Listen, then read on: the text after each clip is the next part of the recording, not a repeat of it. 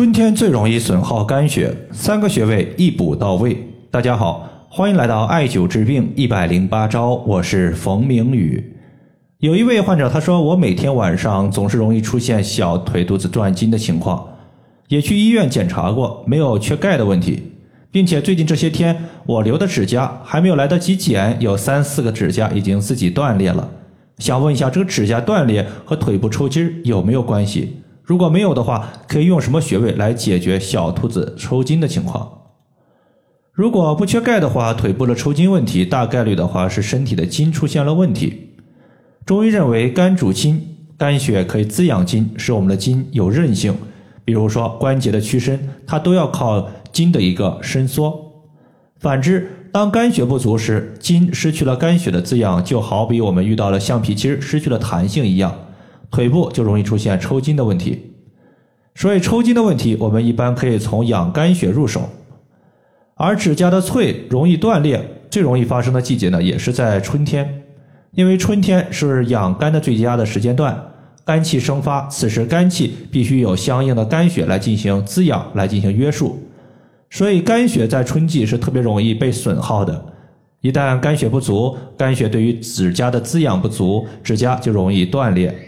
这就是我们经常说的“爪为筋之余”。那么这里的“爪”它就是爪甲，包括我们的手指甲以及脚趾甲，和肝血和筋都是相互影响、相互依存的。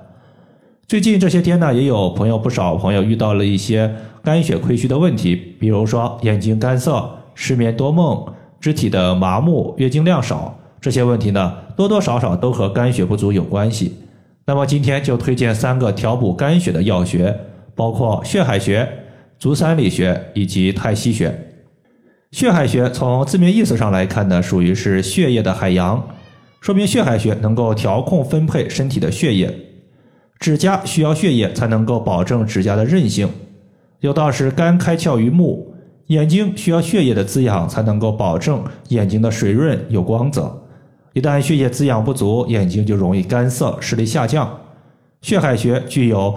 补血养血的作用，因为血海穴呢属于脾经，如果大家时间允许的话，可以在早上的九点到十一点这时间段呢进行艾灸，因为这个时间段是脾经最为活跃的时间段，此时艾灸血海穴十到十五分钟，能起到事半功倍的效果。血海穴除了具有补血养血的功效之外呢，还有两个非常大的作用，分别是活血化瘀和引血归经。活血化瘀非常好理解，就是解决身体的一个淤血问题，比如说外伤所导致的身体淤青、舌下的青筋、脸部的色斑，这些都属于是活血化瘀的范畴。而引血归经，它主要治疗的就是一个月经问题居多，尤其是女性的一个崩漏问题。在上个月呢，就收到一个学员的反馈，这位学员呢，女性，三十七岁，每次月经的颜色都比较淡，但是呢有血块儿。每次月经从开始到结束最少是要持续十天以上，很明显这是月经在体内肆意横行，没有在指定的时间回到指定的经脉，这就是我们要说的经血没有归经。此时呢，推荐他一共艾灸了五个穴位，包括气海穴、血海穴、三阴交穴、足三里穴以及脾腧穴。除了脾腧穴位于后背，他用的是一个背部的单联随身灸之外。其他的都是手持艾条艾灸的，前前后后一共用了三个月的时间。现在呢，月经周期是七天，非常的规律。在这里，血海穴它起到的就是一个引导经血归于经脉的一个效果。当我们屈膝的时候，膝盖骨内侧端往上两寸就是血海穴的所在。第二个穴位要说的是足三里穴。俗话说“长久足三里，胜吃老母鸡”。那么足三里穴和老母鸡之间有什么样的联系呢？要知道。母鸡它具有补肾益精、补血养阴的作用，有很好的一个补益效果。足三里穴属于胃经，胃经它的特点是多气多血，因此足三里穴它具有健脾胃、补气血的作用，可以说在补益这一方面一点呢也不比老母鸡差。而脾胃乃是气血生化之源，五脏六腑的血它都是来源于脾胃的一个运化。无论是我们今天说的肝血，还是心血，还是其他血液，都是一样的。所以足三里穴能够从根源上把肝血给补足。这个穴位，当我们屈膝九十度的时候，膝盖骨外侧的凹陷往下三寸就是足三里。最后一个呢，我们要讲的是太溪穴。